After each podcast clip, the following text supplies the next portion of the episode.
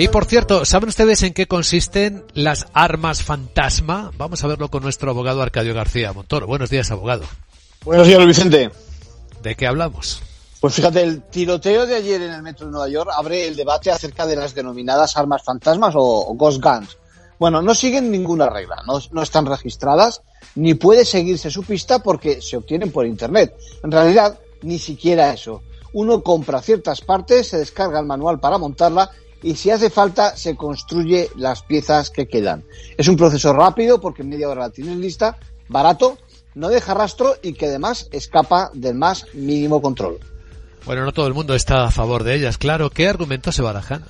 Pues el debate discurre entre quienes dicen que el peligro no está en el arma, sino en la mentalidad del delincuente que conoce que ese castigo por su acción criminal es escaso, y por otra parte los que persiguen que eh, persisten en que los kits que se venden que te venden esa estructura, el armazón, tiene que portar necesariamente un número de serie que permita su trazabilidad.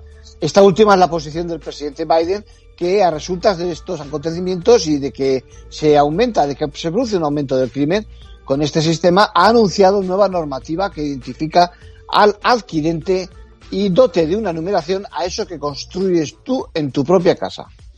En conclusión, bueno, pues como vemos, nadie discute que uno pueda fabricar su arma, su propia arma. Bueno, y es fácil, es fácil prever que ni siquiera la nueva regulación acabe con este tipo de incidentes que son fruto de la violencia armada.